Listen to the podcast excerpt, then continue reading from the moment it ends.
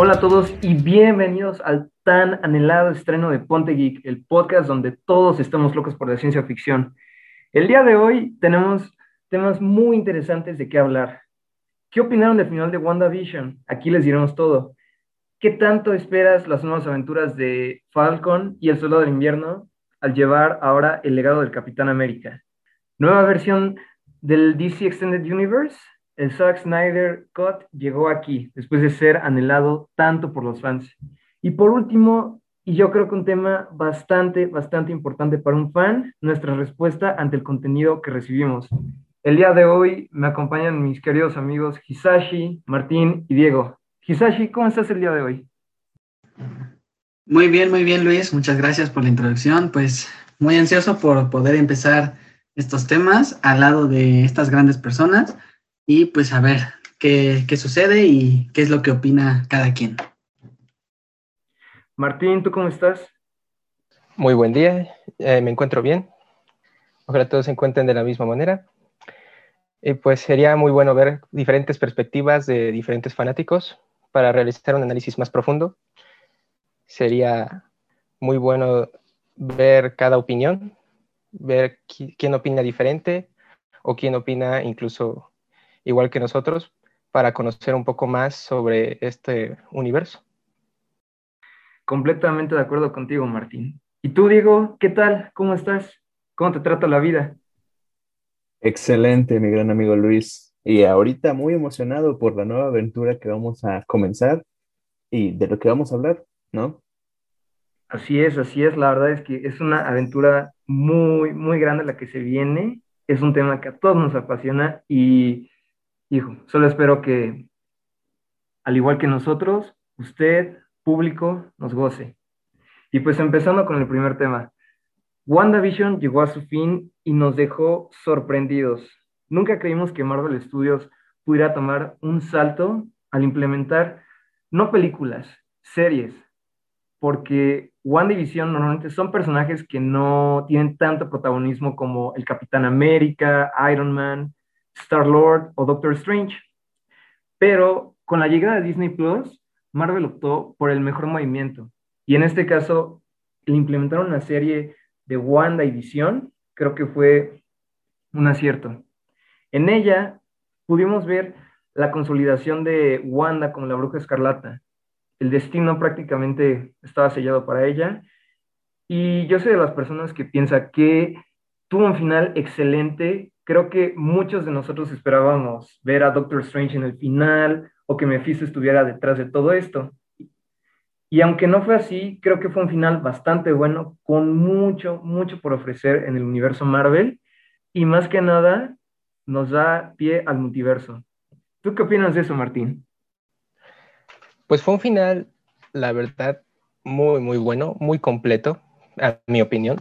Sinceramente, esa manera en la que acabó dejándonos la duda de si nuestra protagonista será un próximo enemigo para nuestros héroes o bien simplemente es un suspenso, eh, es una manera de dejarnos con, con, la boca abierta, con ese, ese suspenso de no saber lo que está a punto de pasar y de querer más. Una buena manera, sinceramente, de, que Marvel atraiga más a su público.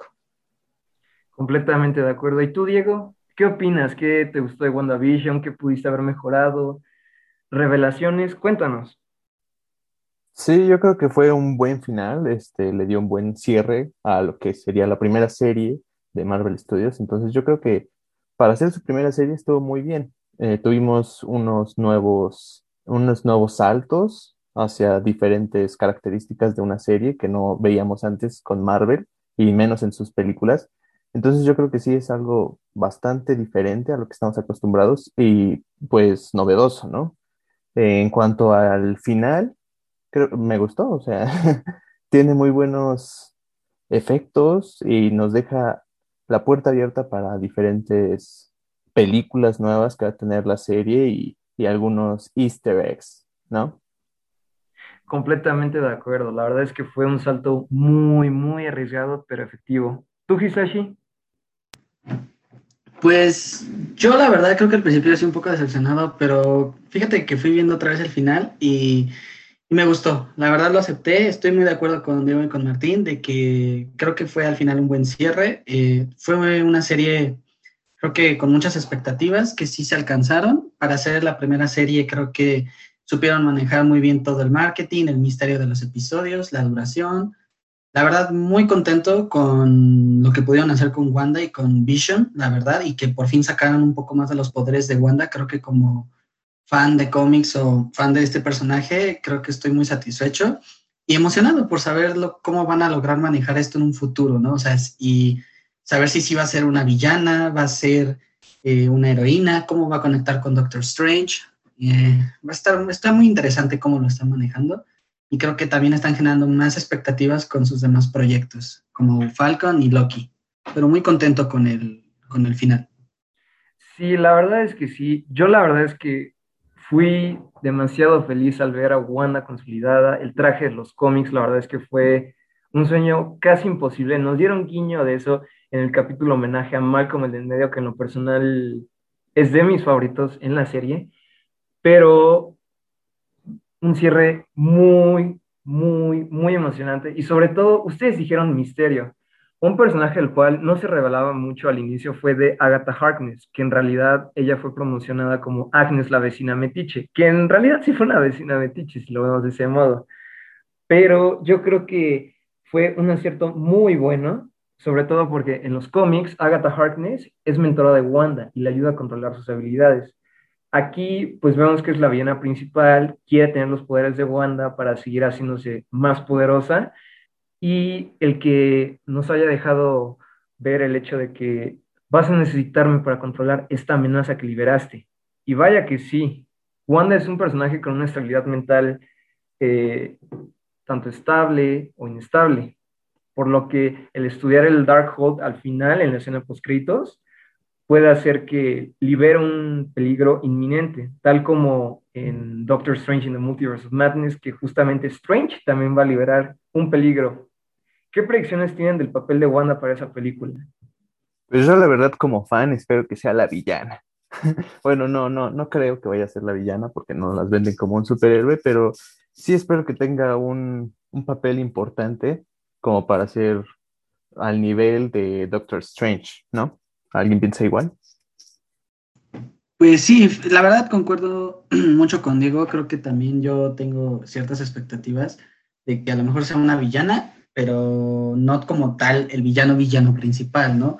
Porque también, a pesar de que se ha rumorado el posible villano que es Nightmare, la verdad a mí creo que Doctor Strange o esta amenaza que nos vienen prometiendo se puede dar para algo todavía más grande, como un Shumagorat, creo yo. Eh, que creo que estaría muy, creo que como fans nos gustaría mucho ver esa amenaza. Eh, pero está muy, está muy interesante cómo dejaron el final, porque creo que todos nos quedamos con el hecho de, ¿es villana o héroe? O sea, no sabes para dónde irte. Y también que le den ya un protagonismo más fuerte en el futuro a Wanda, como una amenaza o una heroína, o justamente como lo que vimos en House of M. Bueno, pues en mi opinión, sinceramente, sería bueno verla de villana, pero después de tenerla como una heroína, como alguien que se enfrentó, que fue la única de hacer temer a Thanos, sería una... Son sentimientos encontrados entre decepción y como un interés por ver qué puede pasar con su papel. Y eso es lo bueno que nos deja este final, sinceramente, que, que haya esa, esos, múltiples, esos múltiples destinos que pudiera tener nuestra heroína. Algo que sí también decepciona un poco es que no va a volver Pietro, simplemente ya fue explicado eso. Y nada más, sinceramente, que le hayan dado sí, también ese toque de poder, ese de no estoy completa, no estaba jamás completa, era parte de su poder y que obtuviera lo que le faltaba para volverse la verdadera bruja escarlata, puede ser muy interesante para lo que viene en sus próximos papeles en el universo de Marvel. Concuerdo contigo, Martín. Yo creo que fue un poquito decepcionante que en realidad Evan Pierce no haya resultado ser el Pietro Maximoff que todos conocimos en la trilogía del origen de X-Men, el cual lo pudimos ver en X-Men Días del Futuro Pasado, X-Men Apocalipsis y en X-Men Dark Phoenix. Sin embargo, cuando se le hace esta pregunta al director Matt Shackman, él dice, no les puedo decir nada de eso. A lo mejor también pueden guardar el misterio, porque este personaje que en realidad se llama Ralph Boner fue el testigo protegido de Jimmy Woo, por lo que su presencia en el universo no puede descartarse, pero tampoco hay que dar por hecho de que es, fue una decepción. Sí, yo también, no, bueno, yo opino que esto fue un buen movimiento de Marvel para, pues, atraer todavía más gente, este, sobre todo, pues, usar un actor de una franquicia pasada, eh, y más que nada fue un Quicksilver que muchos amamos por las pocas escenas que tuvo en, sus, en X-Men Apocalipsis o en X-Men Días del Futuro Pasado, creo que supieron usarlo muy bien. La verdad, mira, eh, yo opino que si ya no lo llegan a usar, pues fue un buen movimiento, me gustó volverlo a ver como Pietro. Claro que pues si lo volvieran a usar como Pietro para que si al final dijeran, ¿saben qué? Si es Pietro y va a ser el Pietro de otra, otro multiverso, pues creo que eso nos volaría la cabeza a todos.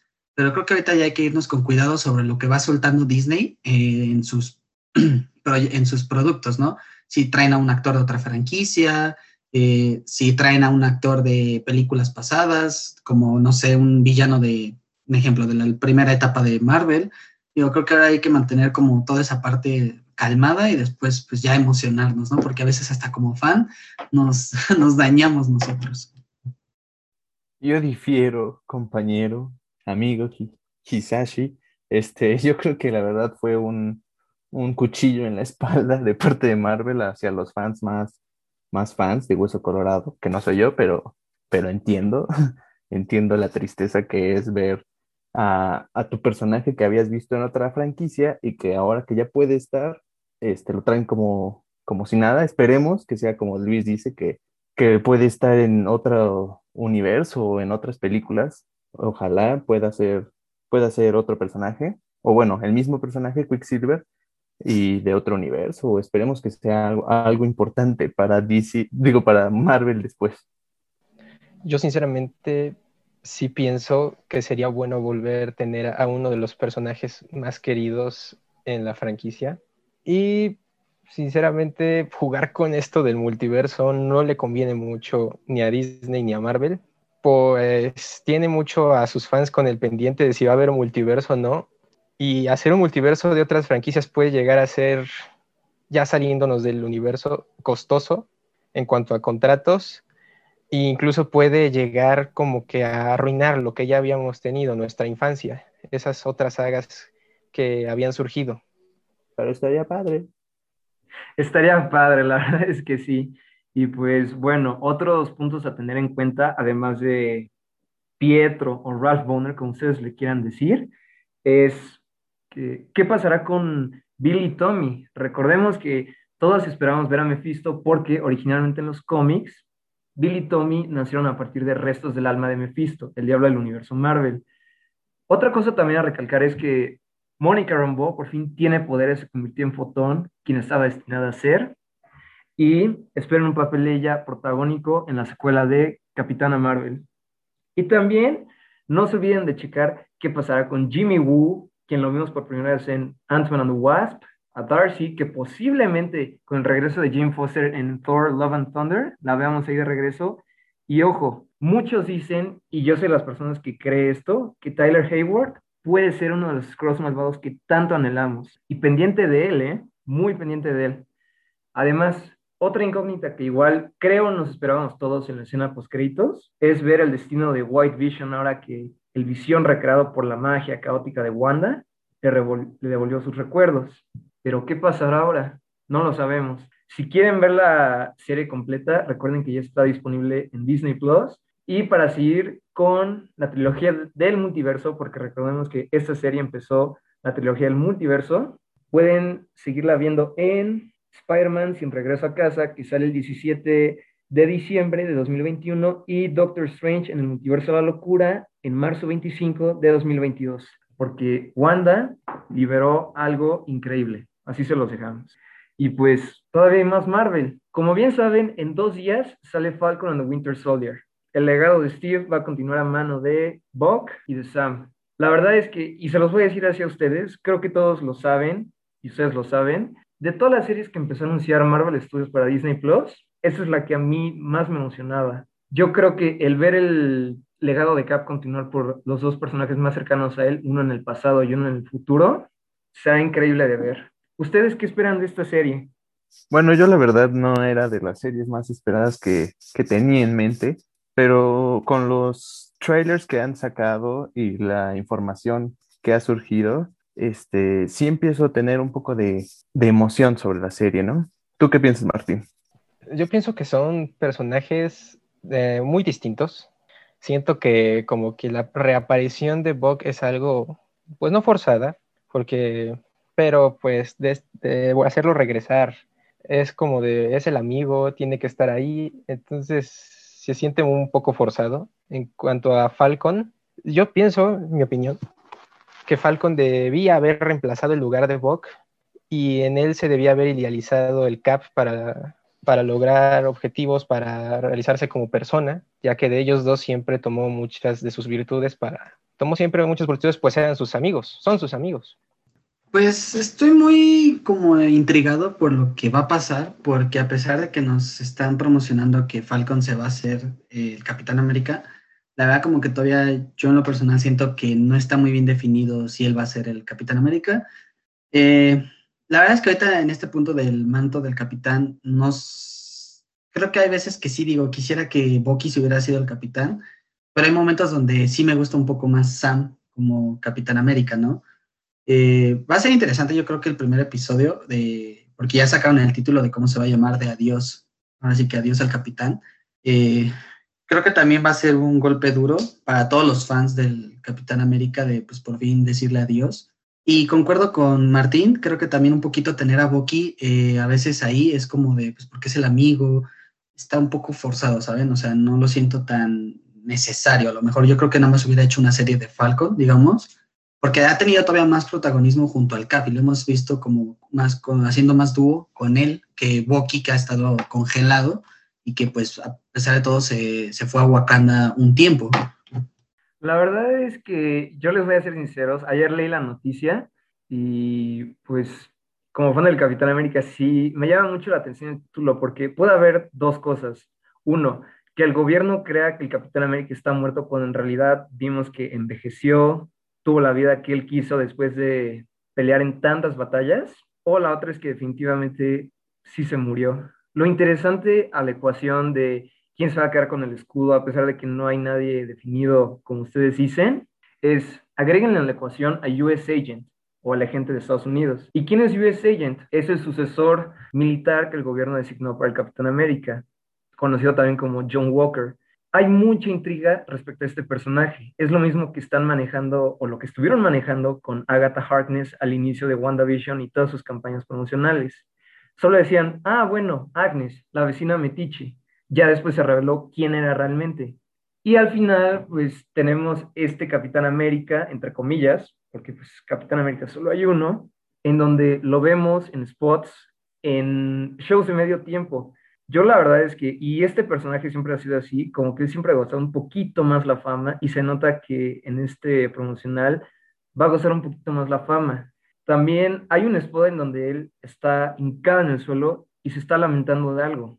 Entonces, puede ser que esta a lo mejor se vuelva un villano o a lo mejor puede ser la competencia indirecta de Bucky o Sam, no lo sabemos. Yo sinceramente quisiera que no fuera un adiós al capitán, sino un adiós como héroe a la sociedad, de me retiro, adiós, y que se vuelva una especie de maestro, compartir su sabiduría con Buck y con, y con Falcon, pues estos todavía no tienen la madurez ni la experiencia que ha tenido en batallas. Entonces sería un buen desarrollo de personajes ver cómo estos toman el conocimiento del CAP para poder llevarlo al campo de batalla. Sí, creo que eh, pues están, creo que están volviendo a hacer lo mismo que hicieron con WandaVision, eh, de como ya generarnos muchas teorías. Eh, yo la verdad creo que va a ser una buena serie, por los pocos trailers y spots que han sacado. También no hay que olvidar al villano, el varón Simo, que por fin regresa hasta con su look clásico. Yo creo que al final eh, van a tratar de juntar al US Agent con el varón Simo. No sé, siento que va a ser como que el varón Simo va a convencer al US Agent de unirse como que a la causa, a su ideal, que lo siga a su idealismo, pero va a ser muy interesante, la verdad sigo diciendo que va a ser muy interesante cómo va a terminar. Y sobre todo creo que a ver qué, van a hacer con estos dos personajes que es Bucky y, Falcon, ¿no? Sobre todo ahora como que nada más verlos relacionarse a ellos dos, eh, pues va a ser también un golpe duro para los fans, pues no poder ya ver al capitán. Yo creo que ya le están dando fin a todos sus ciclos de varios. Y yo creo que con esta serie van a tratar de hacer eso, ¿no? Porque también anunciaron un ejemplo, ¿no? Que en She-Hulk va a regresar Bruce Banner, a lo mejor lo desechan, lo matan, no sabemos lo que va a pasar. Y pues, pero por lo menos que digo, si los van a matar, que les den un buen final, como un final como verdaderos héroes. Sí, yo concuerdo con lo que dices. Este, creo que el capitán va a colgar los, los tenis, va a morir. claro, honorablemente. Bueno, esperemos que no. como dice Martín, que sea un mentor para sus, eh, sus, ya saben, ¿no? Sus alumnos, que es Falcon y The Winter Soldier. Y bueno, pues eh, yo creo que sí se va a morir, ¿no? que bueno, no soy muy fan de Capitán América, pero, pero es un símbolo, ¿no? Luis, para ti es un gran símbolo. bueno, la verdad es que para mí, pues sí ha sido un símbolo para mí, o sea, y todos lo saben, de los seis Vengadores originales y el MCU, él es mi personaje favorito. La verdad es que era un casting muy difícil para mí cuando en su momento se anunció que Chris Evans iba a ser el Capitán América, porque recordando, en 2005 y 2007, Chris Evans interpretó a la Antorcha Humana junto a, a Johan Grufford como el Señor Fantástico, Jessica Alba como la Mujer Invisible y Michael Chiklis como la Mole en Los Cuatro Fantásticos y Los Cuatro Fantásticos y Silver Surfer. Era difícil encontrar alguien para el Cap, pero yo creo que si me van a elegir entre el Capitán América o la Antorcha Humana, Chris Evans definitivamente para mí se queda con el Capitán América. Yo sinceramente pienso que al final va a ser un mentor eh, de tierra, de base, tipo como el papel que hace Fury en Shield y el papel que hace el profesor X en los X-Men, que en realidad solo son como mentores de base o líderes de base y otros agentes en Shield llevan ese papel y en el caso de los X-Men sabemos que es Cíclope, pero yo sinceramente creo que a lo mejor va a terminar siendo un mentor, en el caso de que siga vivo y viejo, para todos los héroes que nos quedan. También hay un factor muy importante. Recordemos que en esta serie también regresa Sharon Carter, la sobrina de Peggy, con quien ya Cap tuvo una historia, y también con Falcon. Ella pues ha sido prófuga desde que salió con el Cap en los acuerdos de Sokovia y por ende tiene que seguir limpiando su nombre y seguir haciendo un lugar mejor. Además también Hisashi mencionó algo muy importante. Simo es el villano y por supuesto que con su look de los cómics se ve demasiado increíble. He leído teorías y la verdad es que esta me creo mucha intriga y de verdad que mucha duda sobre por qué se ve así. Muchos dicen que esta máscara es un reflejo de la derrota de nuestros héroes ante Thanos. Sin embargo, ya después podemos decir que pues sí es Luke de los cómics o porque tiene que ver con su familia. Yo creo que Simo va a estar detrás de los ataques de los Flag Smashers, una organización antipatriotismo que pues, se va a ver en la misión de derrocar al gobierno de Estados Unidos y también a su nuevo protector, John Walker, o US Agent. Pero justamente Hisashi mencionó algún punto muy importante. Yo creo que al final de la serie, pues sí vamos a ver con quién se queda el escudo y a lo mejor vuelve a John Walker un villano, tal como está destinado a ser en los cómics. Sí, más que nada es como van a manejar mucho lo del varón Simo como el, villano que va a mover todo. Este, yo creo que van a, más van a unir a todos, o sea, va a haber como tres villanos, pero los tres se van a unir. Y pues yo creo que sería bueno ver al US Agent en un futuro, pues que siga siendo un villano, ¿no? Yo espero que no le hagan como otros villanos que, que eran buenos y que nada más los usen para, como para la serie y después lo desechen, ¿no? Creo que todavía hay mucho potencial en estos personajes que no se ha logrado explotar y digo, creo que como fans nos gustaría verlos, pues nos gustaría verlos más este, en pantalla, ¿no? Y hasta en pantalla grande, digo, si se puede regresar por la cuestión de la pandemia. Digo, pero creo que va a ser, repito, va a ser muy interesante hasta que la veamos, van a surgir muchas teorías. Digo, ya pronto podremos ver todos los episodios a través de Disney Plus y pues va a estar muy interesante y vamos a tener pues, todavía más temas de qué hablar sobre esta serie.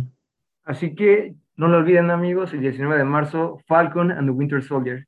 ¿Ustedes quién creen que se deba ganar el Skull Cap o quién debe ser su sucesor? ¿Sam Buck o el mismo John Walker? Comenten. Y ahora la era de los héroes en su versión definitiva con Zack Snyder. Esta película es algo que muchos fans abogaron, hasta se firmaron peticiones en internet y por fin se hizo realidad. La película de la Liga de la Justicia que muchos querían ver bajo el mando de Zack Snyder. Recordando que él originalmente iba a ser el director de la que ya salió en 2017. Sin embargo, fue reemplazado por Joss Whedon por un asunto personal que tuvo en su momento Zack Snyder. Todos teníamos muchas expectativas de Justice League, ya que Joss Whedon dirigió Los Vengadores y Los Vengadores la Era de Ultron para Marvel Studios. Sin embargo, esta película tiene amor con memes, pero tiene mucha controversia. Y tenemos aquí a alguien que está muy, muy emocionado, o bueno, eso creemos, por parte de Hisashi. ¿Tú qué opinas? Pues así emocionado, emocionado que esté, pues no mucho, sinceramente.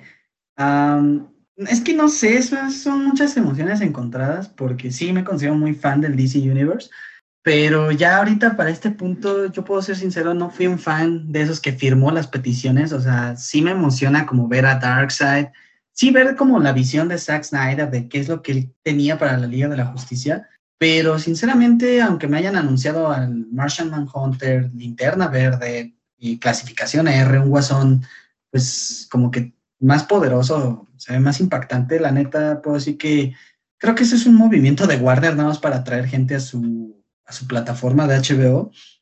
Ah, y pues yo, yo como fan esperaría, en vez de una película de Zack Snyder, quisiera ver una película de Superman.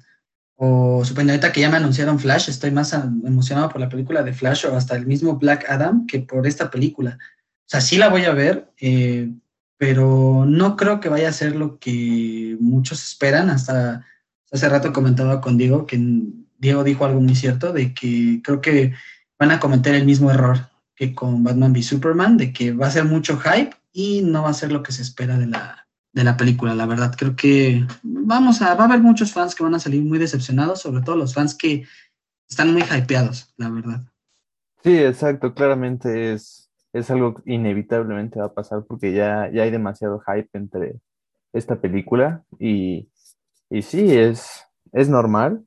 Y bueno, sobre lo que decías de que es para su plataforma de HBO, creo que sí es muy cierto y, y es lo que había que darle a los fanáticos, ¿no? Además de que no era un gasto tan grande, ya que ya tenían media película hecha. Entonces, creo que sí podría ayudar a la plataforma, pero bueno, ya sabemos que no está en México y, y que tiene sus problemas, ¿no?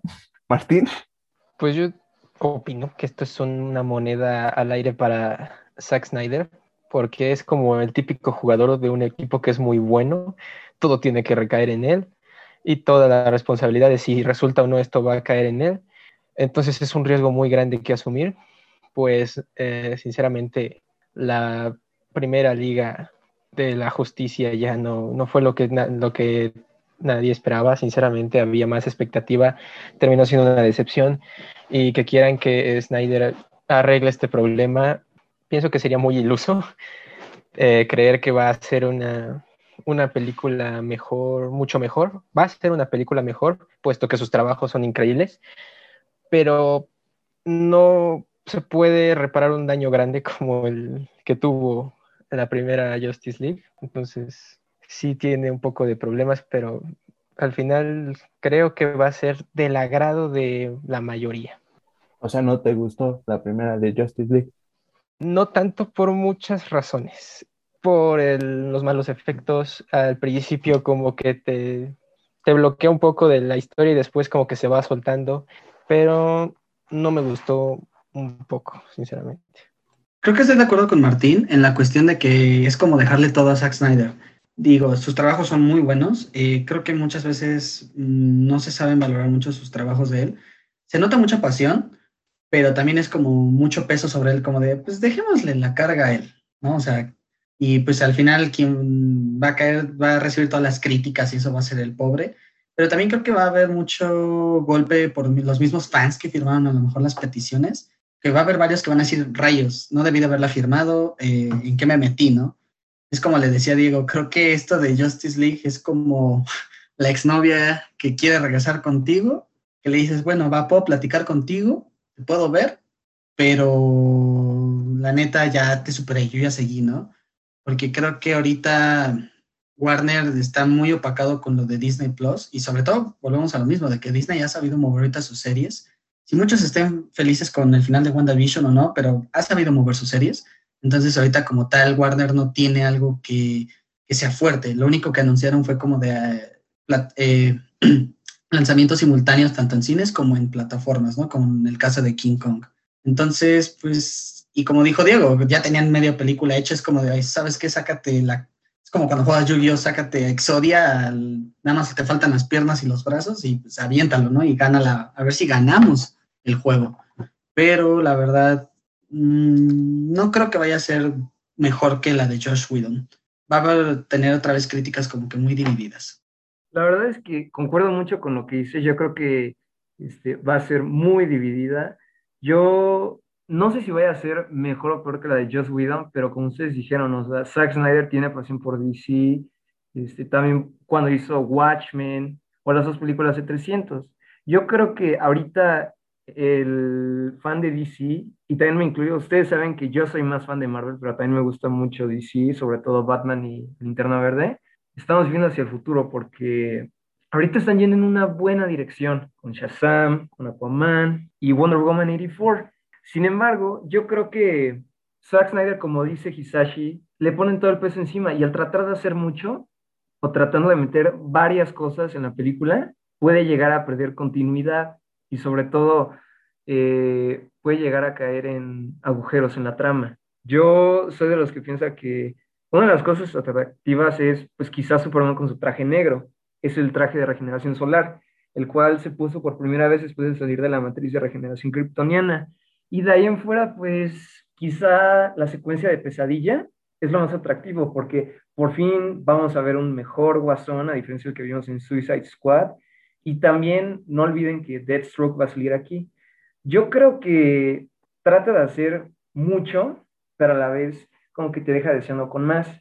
Cabe mencionar que va a estar dividida en seis capítulos, por lo cual, pues a lo mejor podemos decir, eh, pues va a estar bien, o sea, va a dividir esta trama en seis partes.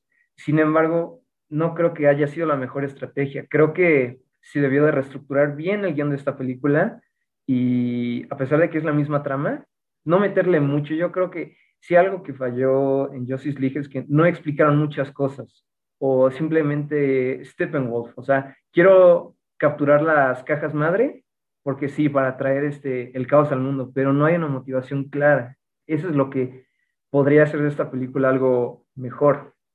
Sí, exacto, que, que este Zack Snyder tiene la ventaja, ¿eh? Tiene dos horas extra para contar y planificar todo mejor e incluir todos esos personajes. Así que igual y podría, no creo, pero podría. Sí, la verdad es que podría, o sea, y yo creo que como dice Hisashi, o sea, todos esperamos una secuela de Man of Steel, aunque muchos consideran que Batman v Superman es una secuela de Man of Steel, la realidad es que no, o sea, solo es una película en donde Batman y Superman pues se enfrentan, pero resulta que hay un peligro mayor, pero lo que es Green Lantern y Martian Manhunter a mí sí me emociona mucho de ver, que yo espero que no solo sean guiños, como que sí tengan un papel más allá. Posiblemente no, porque pues como hemos dicho, es prácticamente la misma trama, pero yo sinceramente espero ver más de Green Lantern y de Martian Hunter en esta película.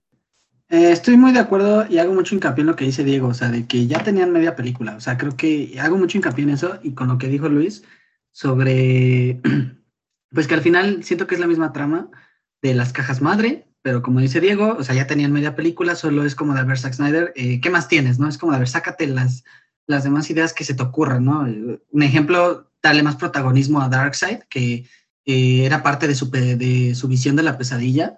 Bueno, a mí la pesadilla, pues sí me hacía mucha ilusión verla, pero yo creo que eso era cuando traía el hype de 2016, digo, ya estamos en 2020 y vuelvo a lo mismo, yo ya estoy más emocionado por los proyectos a futuro de DC yo como fan pues de ver a Flash eh, con el Batman de Michael Keaton, creo que me, la verdad me emociona más ver eso que ver el mundo de pesadilla de, de Zack Snyder, sobre todo porque pues no, sé que no le van a dar continuidad a Ben Affleck. O sea, ya tenemos a Michael Keaton y aunque sea Ben Affleck está bien para The Flash, pero no creo que le vayan a dar continuidad. Y además tenemos el Batman de Robert Pattinson, que pues es otro, creo que ese podría ser otro tema para después, pero es un Batman que deja, que todavía no sabemos qué va a pasar con él, ¿no? que han dicho que no va a estar dentro de la continuidad, pero pues con esto de Flash, pues a ver qué, qué sucede. Sí, pues agregando algo a eso de la continuidad, eh, siento que aquí DC y Warner están fallando un poco. No deberían salirse de su universo, como, tal como Marvel lo hace. Marvel trata de enfocarse en un universo y estar ahí, haciendo excepciones como Deadpool o en Logan Wolverine. Pero aquí volviendo a DC, eh, a cada rato sacan películas como Joker, que no va a estar dentro de este universo, Batman de Robert Pattinson no va a estar dentro tampoco de la continuidad. Es entonces, en vez de enfocarse a trabajar en el universo que deberían trabajar y darle continuidad a los actores para que estos tengan, para que la gente llegue incluso a empatizar con los personajes, eh, no quieren sacar de todos lados películas y después dicen no, no va a tener continuidad. Sí, estoy totalmente de acuerdo con, con Martín. Eh, o sea, creo que no es malo, bueno, lo del, un ejemplo, como dijo Martín, la película de Guasón, pero se desvían mucho de, de, su universo. O sea, creo que cuando ya están haciendo bien las cosas, cuando se están nada más enfocando, como fue el, el momento en que nada más se enfocaron en Aquaman y Shazam, es como de creo que debieron de seguir la, la línea de ese universo pero empezaron a aventar proyectos, que el proyecto de Birds of Prey, que el proyecto de Joker, ahorita el proyecto de Batman. Entonces llega un punto que como, como que dices, ya basta, ¿no? O sea, ya, ya dame una sola continuidad. Y yo siento que ahorita DC le está apostando muchas cosas. Un ejemplo es la película de Flash, eh, el, Batman de Robert Pattinson, el Snyder Cut. Eh, apenas ahorita van a empezar filmaciones un ejemplo de Aquaman 2, pero pues, es como de deberías enfocarte todas tus energías, recursos, lo que sea, ideas hasta en esas películas, ¿no? Ahorita, pues, Wonder Woman, pues, es como de, ¿en qué va a pasar con ella, no? Porque pues ya es su trilogía, no quieren unir, también ellos dijeron que no querían unir ahorita sus personajes, entonces también siento que no saben manejar, después de que acaben una trilogía, ¿qué van a hacer con esos personajes? O sea, están soltando puros proyectos, ahorita se anunció que, que el proyecto de Blue Beetle, o sea, digo, o sea, está bien, me emociona como fan, pero continuidad, es lo que yo quiero y estoy muy de acuerdo en lo que dice Martín, sobre todo la continuidad. Sí, la verdad es que la continuidad es un aspecto muy importante porque, o sea, así como en algún momento nos llegamos a identificar con nuestros seis Vengadores originales, a pesar de que en su momento Edward Norton fue reemplazado con Mark Ruffalo, quien en mi opinión fue un reemplazo perfecto, a pesar de que ese es otro tema, siento que la gente no espera mucho de este universo como dicen ustedes, o sea, no nos identificamos con Henry Cavill, porque pues cabe la posibilidad de que ya no pueda ser Superman otra vez, o este Ben Affleck, que igual, o sea, ya no le van a dar continuidad después de eh, Flashpoint, me imagino, porque ahí también va a salir, o se escuchaba eso. Y ya teniendo eh, tu Trinidad centrada, en este caso, la Trinidad de DC estaba destinada a ser Superman, Batman y Wonder Woman.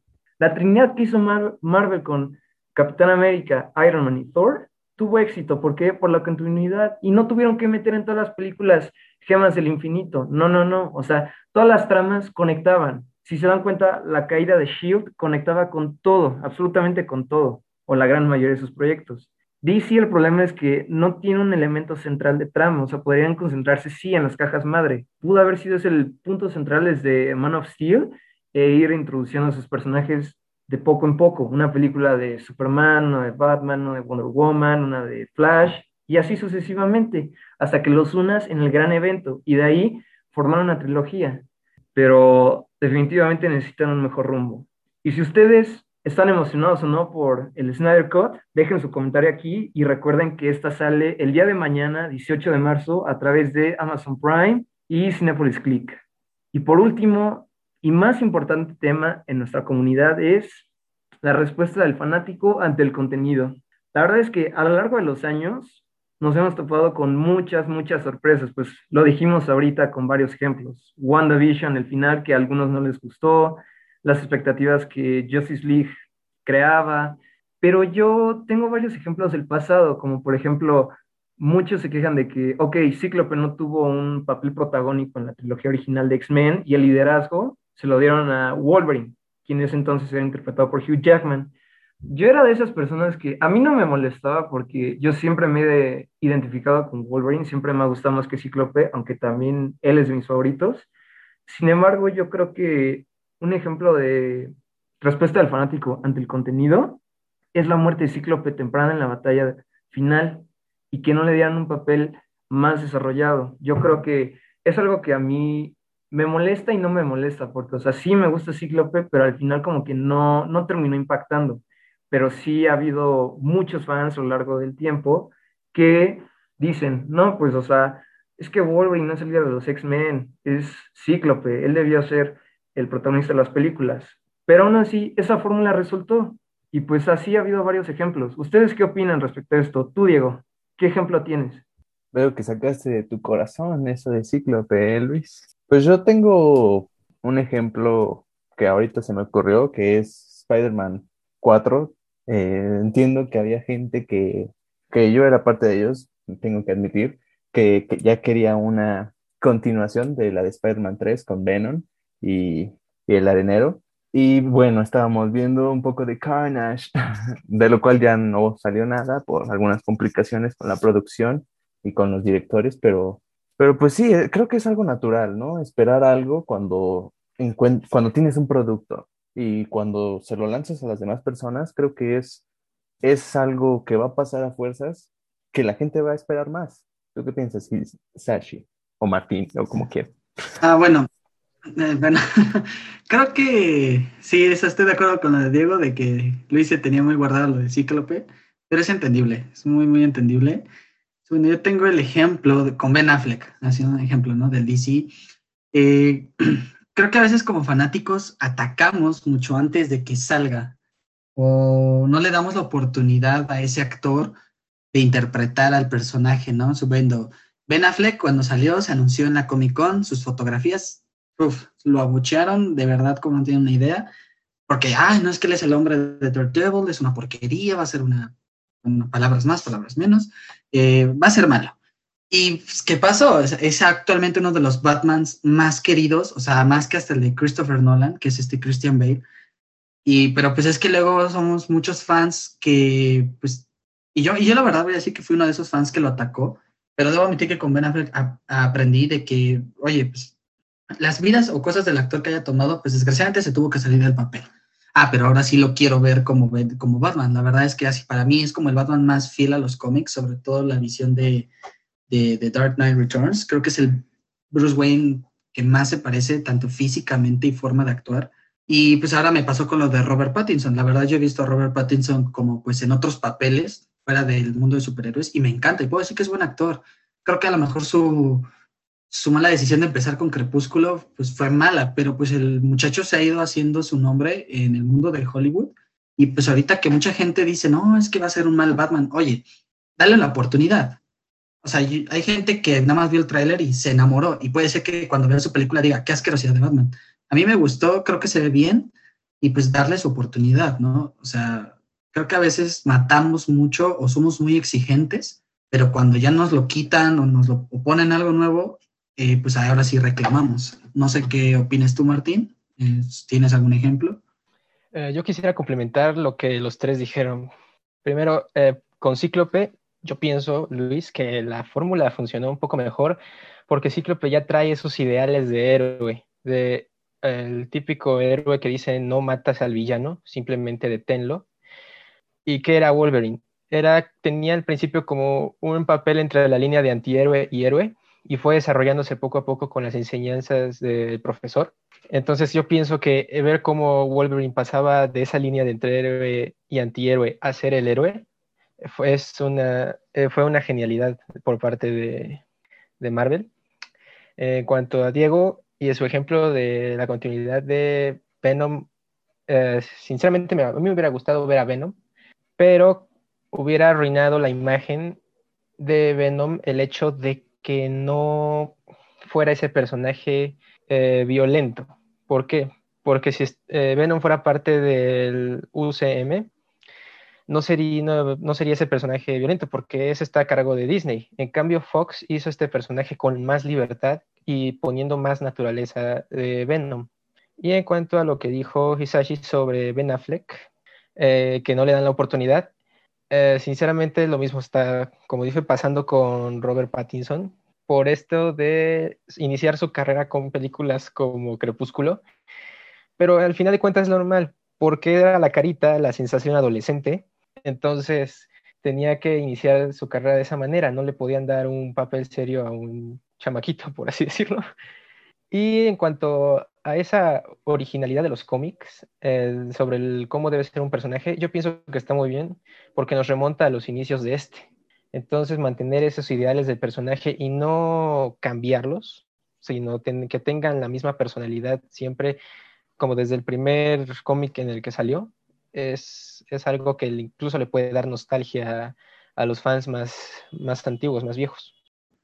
Sí, creo que estoy totalmente también de acuerdo con lo que dice este Martín en la cuestión de, bueno, me hizo ver un punto que no había visto, que sí, o sea, Robert Pattinson pues a lo mejor tenía que empezar con algo, ¿no? Pero yo hago mucho hincapié en que digo, pues ya el pobre joven, bueno, haya empezado o no haya empezado, lo está haciendo bien, o sea, y creo que puede dar un buen Batman, o sea, digo, todavía ni se estrena la película y ya mucha gente lo está atacando, ¿no? O sea, y, y dijiste, tomaste un punto muy importante, creo que ver sus orígenes, porque además, pues nos han dado que este es un Batman eh, nuevo, o sea, son los primeros años de Bruce Wayne, y creo que nunca hemos visto esa, esa etapa, siempre hemos visto un Batman ya hecho, a lo mejor con el de Christopher Nolan sí vimos un Batman cómo se iba haciendo, pero era un Batman creo yo que todavía más experimentado, que lo, lo, desarrollaron bastante bien, que para la segunda y tercera película ya era un Batman con experiencia. El de Ben Affleck, pues obviamente es un Batman ya retirado, después de muchos años, después de la muerte de un Robin, pero nunca hemos visto como tal un Batman empezando, o sea, que literalmente reciba golpes, el traje esté apenas recién hecho, el batimóvil, suponiendo volvemos, creo que también puedo tocar un punto como el estilo del batimóvil, Nada más porque no ha sido como los últimos Batimóviles de Ben Affleck y el de Christopher Nolan, el de Christian Bale, perdón, que son como tanques y porque este es un carro, ah, es una basura. Te apuesto que cuando salió el de Michael Keaton en su época, sí hubo gente que no le gustó y actualmente el de, el de Michael Keaton es un Batimóvil pues muy recordado. Entonces, creo que a veces como fans sí nos dejamos llevar mucho y también concuerdo mucho con lo que dice Martín en el caso de lo de Cíclope.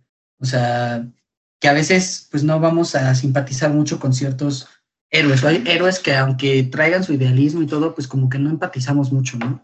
Y pues se manejó muy bien a Wolverine dentro del mundo de los cómics, digo, del mundo de las películas, perdón. Sí, la verdad es que sí, o sea, tomamos diferentes puntos a lo mejor. Igual, es el mismo caso con el hombre araña, o sea, hemos visto tres en distintas etapas.